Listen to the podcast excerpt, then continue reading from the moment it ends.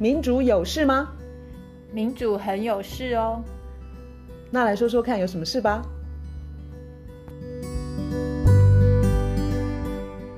大家好，我是院少。大家好，我是倩怡。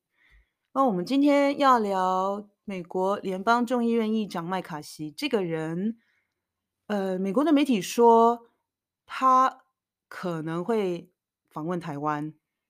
诶，罗老师，你看到这个消息以后，又想起那个去年八月，美国呃众议院院长当时是民主党籍的裴洛西，他当时八月之前呢，不敢说，对不起，我说不便说，或者是不敢说，我我不知道你要怎么用字啦，就是他并没有对外公开说他要访问台湾。后来呢，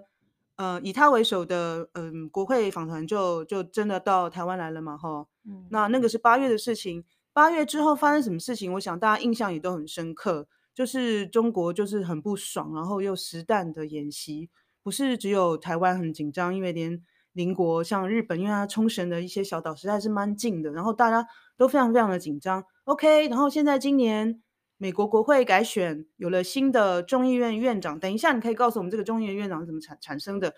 他又说他他他没有本人说了哈，就是美国美国媒体又说他肯定要来了。诶，那实在是一个非常有趣，这在这个时候非常值得讨论的一个议题啊。其实那个裴洛西来的时候，我们那个时候有做一集，好像是第八十七集吧。我们在讲 裴洛西访台那一次啊，其实我们那一集里头就已经提到麦卡锡这个人，就是麦卡锡那个时候是众议院众议院的少数党的领袖，嗯，就是共和党的党团的领袖。领袖然后他就是他在呃，他在一个美国众议院的圆桌会议，他介绍肖美琴的时候，他就是说肖美琴是台湾驻美国大使，就是他是一个跟民进党呃很要好，但是他跟民进党的要好里头很大一部分是他对中国的超级超级的大鹰派。那他那个时候就讲说，台湾就是要买更多、更多、更多、更多美国的武器。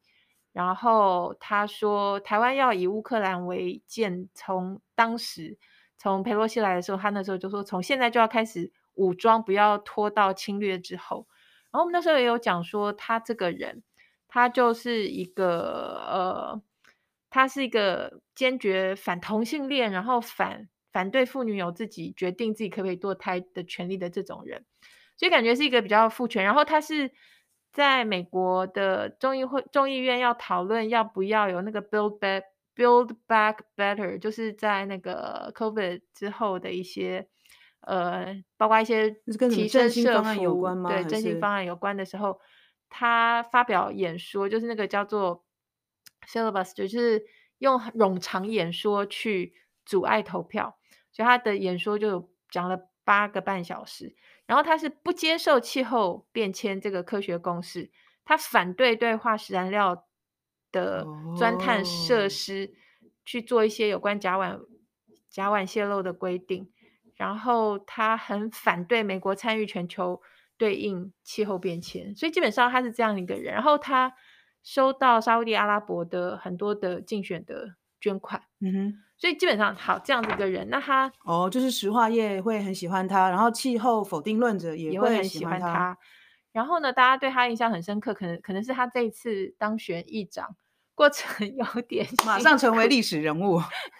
十五轮投票，他好像是第十五轮的时候才选上，嗯，这个很好玩，就是呃，共和党他现在已经是这种众议院。呃的多数党，嗯，OK，理论上你们党呃推出来的人选应该很容易就过关啊，所以他经历了这么这么呃艰困吧，好可怜哦的的，的过程，那代表共和党其实内部是分裂的，对，有不同的声音，然后事实上那些死不肯支持他的那些人是比他还要更右派，就是更极右，然后川普支持者。嗯他们基本上是不放心，说他够坚定的，嗯哼，会，因为那一群人，他们基本上就是赞成说一定要帮有钱人减税，那他们担心说麦卡锡会不会退让，然后就他们要的是不要对财团有任何的呃规范，就是让财团要很自由，让有钱人赚钱要更容易，嗯哼，然后对于移民。进入美国，嗯，你要更强硬的对付他们，然后使出各式各样的手法。嗯嗯嗯、然后你对于社会的福利的支出一定要砍砍砍，嗯哼，就是什么什么失业救济啦，什么那些退休金啊，更不要讲说健保那些，反正那种一般人或是穷人要的那些花费，政府不要去花。他们的立场是这样。然后其实这这群人，他们说那个 MAGA，Make America Great Again，那个 M A G A，这一群 MAGA Republicans 是他们也是呃白人至上的，就是种族主义者。嗯、对他们跟他们同台这些国会议员，有跟那个那个叫做白人至上的对对对的群体。对，所以这些极右，他们不愿意把票投给麦卡锡，不是因为麦卡锡他不是右派，他绝对是右派，可是他们。担心说他不够极右，然后不够坚定，所以那个前面那十四轮一直在不放心他，然后一直在谈条件，谈条件。是的，谈到最后就是谈到一定要你一定要坚定，然后如果你不坚定，我们就可以随时把你换掉，就这个意思。然后这一群人他们也跟其实麦卡锡他在中国问题上他本来就是一个大鹰派了，是。然后这一群人他们就。就是要保障，要确定说你真的是要鹰派到底，你是绝对不可以就是软下来，然后你要卖很多武器给台湾，基本上就是这个这个调调。这个是我参考那个 Chris Hedges，我们常引用的一位一个独派媒体呃独，独立独立讲错了，自己太爱独派这个词，独立媒体他的独立媒体人啦，他在 Con Consortium News 的一篇文章。然后其他其他我其实也听到一些，是是是，就是那十四轮其实就是更右的极右还不放心。对，你说的很好，因为就是这样这样投票的结果，就是显示就是说麦卡锡其实就是会很怎么讲，就是说在乎这些人的势力，然后就会倾向他们的意见，然后都听他们的话。对，然后这些人在很多的委员会也都有占占据一些位置。没错。然后还有就是你刚刚提到那个他们对中国是个鹰派的立场，那。在他的主持之下，我众议院也成立了一个特别委员会。那名称我们是把它称美中战略竞争特别委员会。这当然是针对中国。嗯、那这个委员会，哎，这个主席啊，好像也是盖拉格，也是个，也是个硬家伙，什么蓝坡型的吗？那这个委盖拉格跟那个麦卡锡他们，呃，联手有一篇有个投书吧，或者说、嗯、呃文章。他们呃写到说，这个委员会主要的聚焦是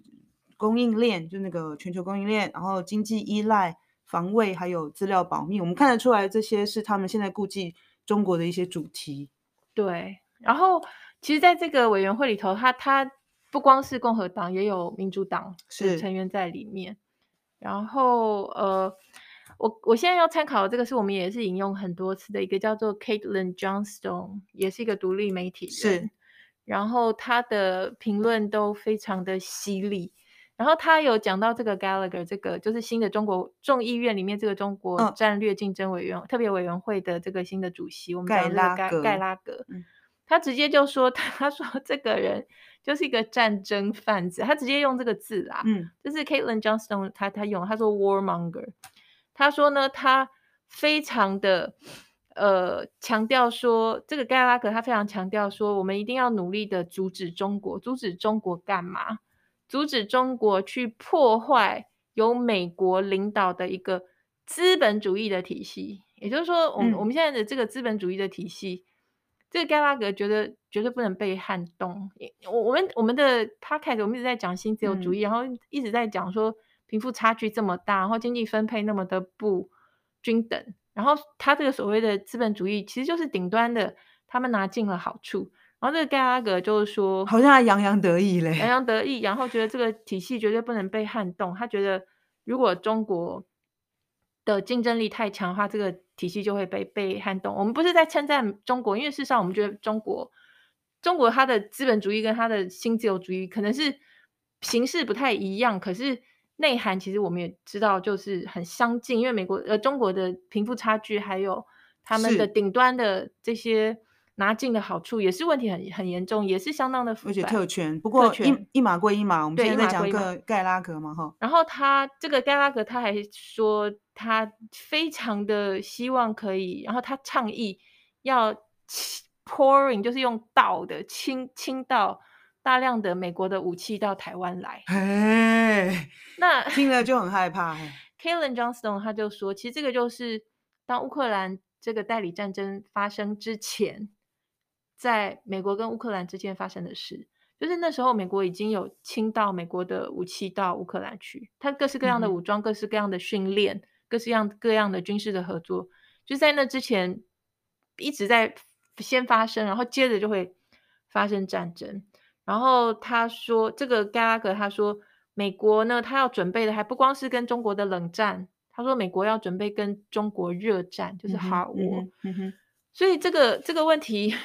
这个热战听起来其实不免令人害怕啦。那我我我其实也曾经怀疑过说，说美国人民应该也不想要热战吧？对，但是我觉得美国的一般人民，我们。经常在美国看到那些反战的声音，或是对于这些军援、这些军事预算、国防预算各式各样的质疑非常多。我们提过布朗大学有，然后还有一些什么 antiwar.com，他们什么 Code Pink，这些我们都是引用过。去看那个军事预算跟国防预算，再去看看美国今天的社会，它的经济分配，它的 homeless 这些街友人数不断不断的增加，然后他们的医疗，嗯、包括美国的那个。寿命，美国人均寿命变成世界上变成说它是蛮大幅度在下降，就是美国的人命寿命变短。嗯哼，然后这中间一定有什么问题，就是他的社会福利的支出、医疗对对一般人的照顾，然后一般人的能够有的社会安全网，或者一般人能够工作之后有呃得到足够的不管是福利啊、退休金啊、健保啊等等等。然后能够养活自己，这些全部都出现问题。可是美国政府它的支出，它不愿意支出在那个方面，它要支出的方面是什么？军事预算、国防预算，然后对俄罗斯、对中国，同时跟两个核武国家在硬碰硬。嗯、然后这个 Caitlin Johnstone 他提到一个点，就是说，像那个盖拉格这么鹰派的这种对待。对中国的，在中国这个问题上面的论述，很快的在美在西方的主流媒体之中变成一个主流的说法，然后大家都不断在抱怨说中国一直侵略性太强，中国的威胁太强。可是 Caitlin Johnstone 他就指出来说，这个一个模式，一个模式是，当你在指责中国，中国是威胁，中国是侵略，这个是原本的事实。可是他们在做这种论述的时候，他们不去看美国自己，嗯哼，因为美国他自己的各式各样的挑衅、威胁，他的侵略性，不管是在乌克兰这件事情上面，或是在台海，或者整个亚洲，他有讲说，其实你要讲说美国在亚洲的这些动作，他说其实最晚要推到奥巴马时代的时候，有一个 pivot to Asia，就是重返亚洲。他说从那个时候，他他举一个例子，他说。我们把那个美国跟中国就是对调，对调之后，我们用，假如说我们今天是一个外星人，好了，我们对于美国的这些宣传啊、嗯、propaganda 没有什么概念。我们如果看到美国他现在在亚洲做这些，然后就他用他的宣传让大家觉得说这都是很正当，这是我该做。那个危险的是中国。他说反过来好了，我们去想说中国做同样的事情，然后对象是美国。嗯哼。我们如果这样对调的话，我们就可以看出来那个荒谬，就是一个国家可以对另外一个国家这么样的，好像理所当然的就站到你家门口，说我是要来维护和平，我我大老远跑到你家门口，然后我就跟你讲说，哎，你乖一点，对，你乖一点，你也不用担心，我没有要打你，但是我 在你家门口部署一大堆。他说那个 Caitlin Johnstone，他说我们如果是用同样的标准去看。中国做一模一样的事情，嗯、对美国做一模一样的事情的话，我们现在已经在第三次世界大战里头，因为没有国家会容忍中国做那样的事。可是现在美国做这样的事情，然后再加上大家常年以来对于美国这种帝国扩张都非常的习惯，然后也没有去质疑，也没有去批评，也没有去反思。那请问他那个？就是扩张军事重点，而且在亚洲，其实很多点都加倍，就是加码投资。就比如说像军事基地啊，对对对对，或者是说那个军备，就是就是加码加码。那这个为什么在那个美国的主要两大党，就是民主党跟共和党之间，好像就是说反中变成一个共同的，嘿，变成一个一一个他们两个都这个点头握手的交集，为什么会到今天这个地步呢？其实就是最近从乌克兰战争，然后到那个麦卡锡他选的这么辛苦，这个啊，我看我平常我们习惯我习惯看这些独立媒体。的论述里头，我觉得民民主党真的也被骂进去，就是他们觉得民主党现在有些人用字蛮蛮辛辣，就说民主党基本上也是一个 war machine。其中一个观点我觉得很有趣，很有趣的就是说，民主党里头有一些我们会讲的那个叫做 AOC 啊，就是呃什么欧卡秀，对，Alexia 什么，哎，她的名字反正就 AOC 一个一个年轻的女孩。然后，Bernie Sanders 虽然他现在是他是说他是独立的，可是，在整个乌克兰战争、中国这些美国的军援、军费，然后国防支出这这方面，这些人都还蛮蛮安静的。他们没有感觉上好像是也被一个整个主流的一种论述说。一种国家的不不不愿意呃发出抗衡的意见，就是他们就啊，就国家的政策是这样，他们也没有提出像鞭策或者是建，就是反面的谏言这样。独立媒体对他们蛮失望的，因为其实你看历来的战争，历来的战争就是那个拿到那个大声公的的有权利的人，他一定是不断在激发一种。民就是国家认同、民族意识、危机感这些东西，这个一定是跟着战争前，就是随着战争，然后一路就是嗯，不断在激发人们的这些。对、嗯，然后像我我我会我们会看的这些独立媒体人，他们常常被贴标签说你就是一个什么俄罗斯的走狗。虽然 这些人并没有去赞美俄罗斯，这个这些独立媒体人他没有去赞美俄罗斯，哦、他们批评俄罗斯，但是他们反战。而他们反战的态度就会认人家就认为说你姑息俄罗斯，所以你是俄罗斯的走狗。对，对他们也骂俄罗斯，但是他们同时也去批判美国的话，就会被贴贴很多贴很多标签，说你是俄罗斯的走狗啦，等等等。所以民主党这个这个问题，你刚刚提的那个问题也跟我们以前谈过一个叫做新保守主义有关，就是 Neocon Neocon 这个东西，它那个。整个乌克兰战争从美国在二零一四年，呃，在乌克兰煽动政变，然后后来有录音曝光，那个叫做 Newland 的，他等于是对乌克兰的内政，谁该坐什么位置，上下其手，那这些这些录音都已经曝光，就是美国他手伸进去，然后那一群人就包括 Newland 这些这些新保守主义。他们的一个很核心的认定就是，整个世界一定要是美国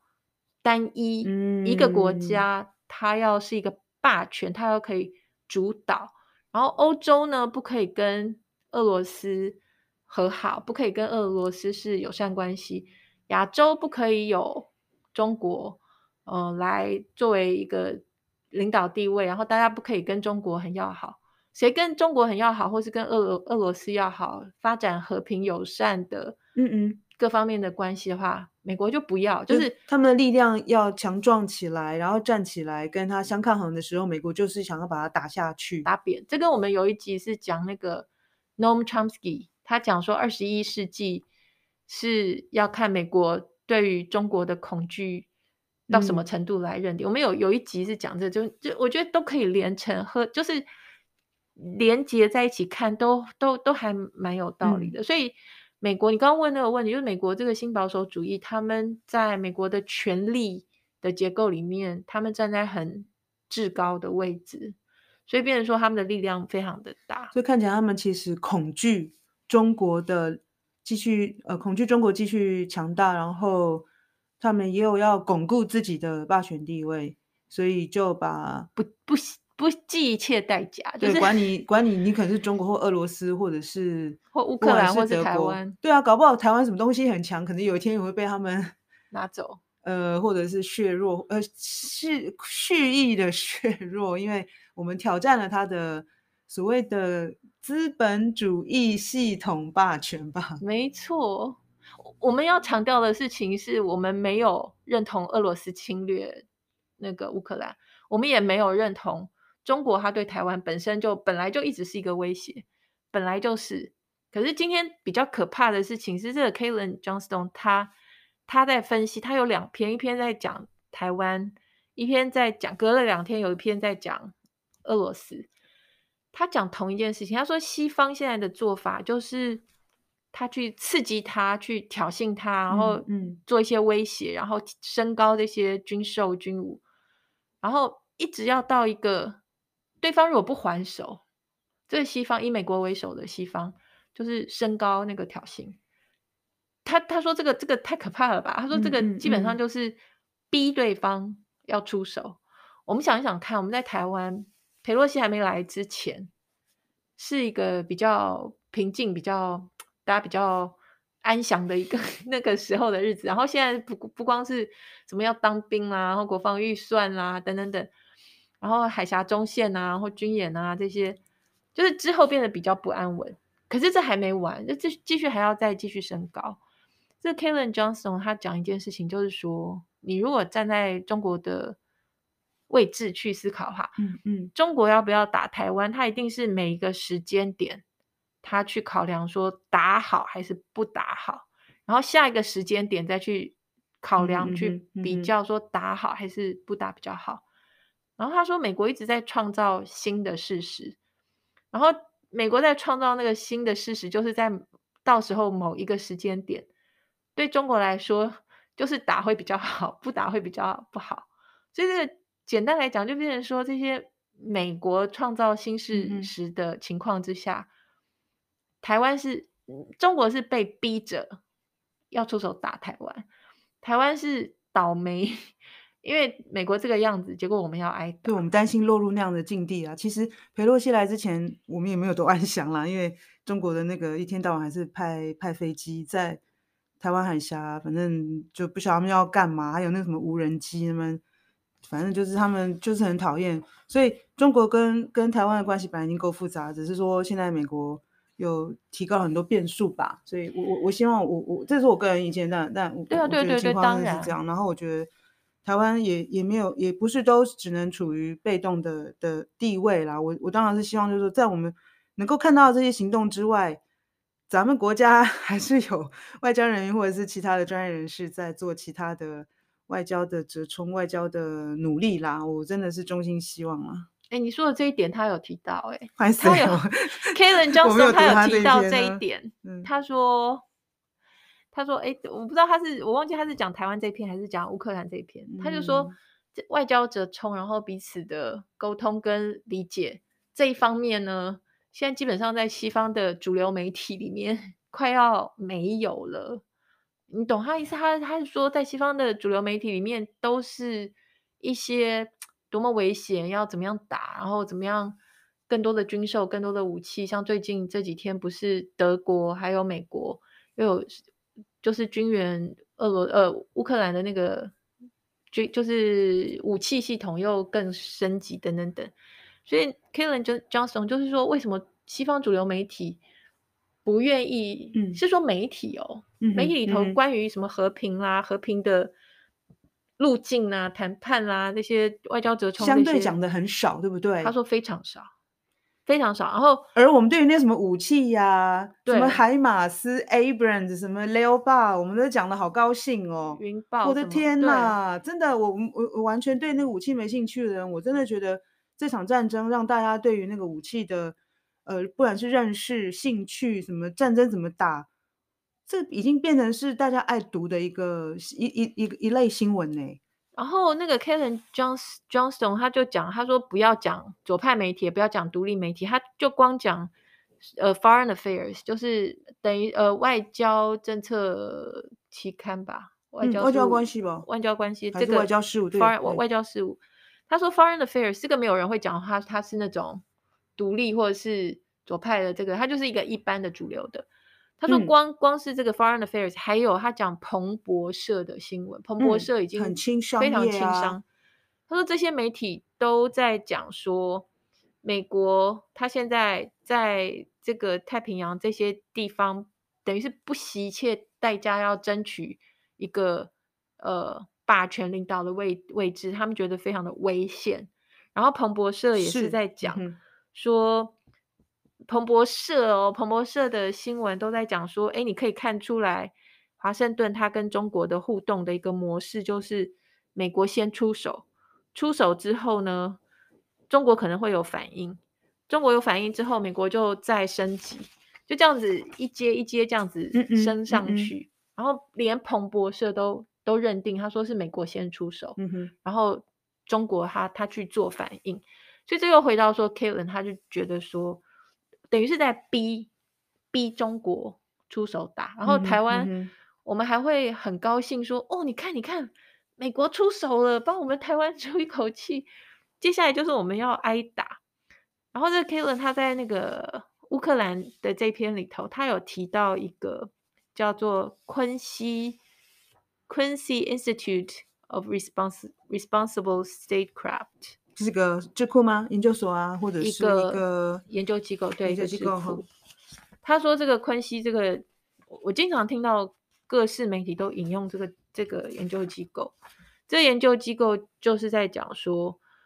美国他们现在的军售乌克兰的模式非常的可怕。他说，当初在战争开始的时候，美国自己有定一些标准，就说战那个武器到这个级别就不可以再给了，因为会太严重，会太危险，这样好像在玩火。可是那个那个那个停损点或是那个危险的界限被打破，然后他们就送给或是卖给乌克兰更高级的武器。对，更高、更高、更高。后来现在已经到了一个非常危险的地步，就是他一直在打破自己当初设置说不可以超过，因为太危险的那个界限。然后他就说，现在已经基本上是距离核战，他他说他们觉得啦，就距离核战的这个距离已经非常的近了。就是他他就 Kalen Johnson，他就说，基本上就是提供诱因，提供什么诱因，就是提供。俄罗斯一定要还手，这个诱因好像说，俄罗斯如果不还手的话，美国就会觉得奇怪，怎么还不还手？那我再升高，这听着还蛮值得害怕的耶。对啊，非常可怕啊。所以我觉得问题主要是美国，他对于他那个不是整个美国，是美国那一群人，他对于美国霸权这个执着，我不太知道该怎么办。就是台湾夹在。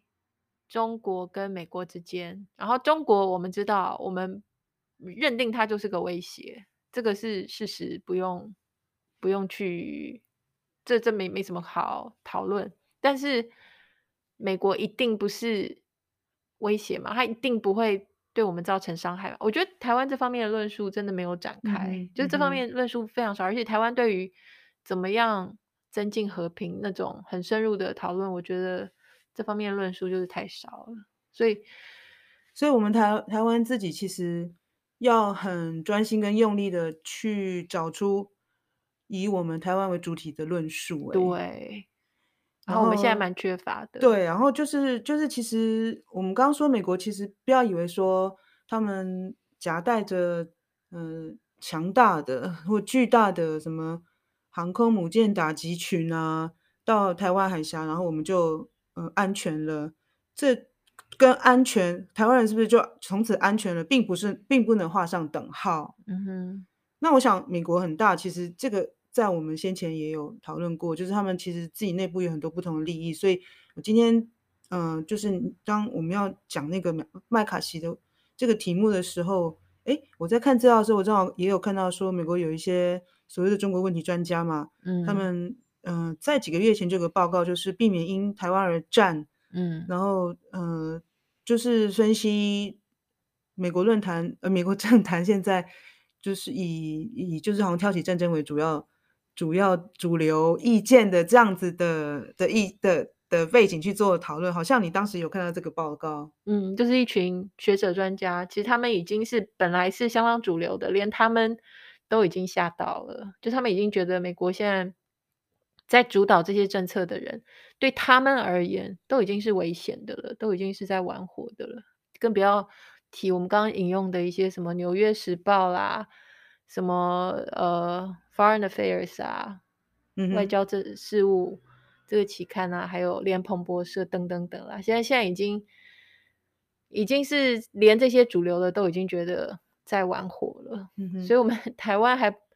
我觉得台湾自己的论述不必一天到晚那样，好像只知道怎么伺候美国那一群人。我强调美国那一群人，就是因为不是整个美国，而是那一群现在是当道，然后很有权力的这一群人。我们台湾要，我不知道该怎么办，但是我觉得我们应该要讨论。嗯，我想只要观念扭转一下，或许我们把那个主体性转到台湾，诶，从在这个基础之上，我们应该可以长出台湾论述吧？对，希望如此。嗯，那今天就这样子喽。二零二三，希望和平，对大家平安。健康，拜拜，拜拜。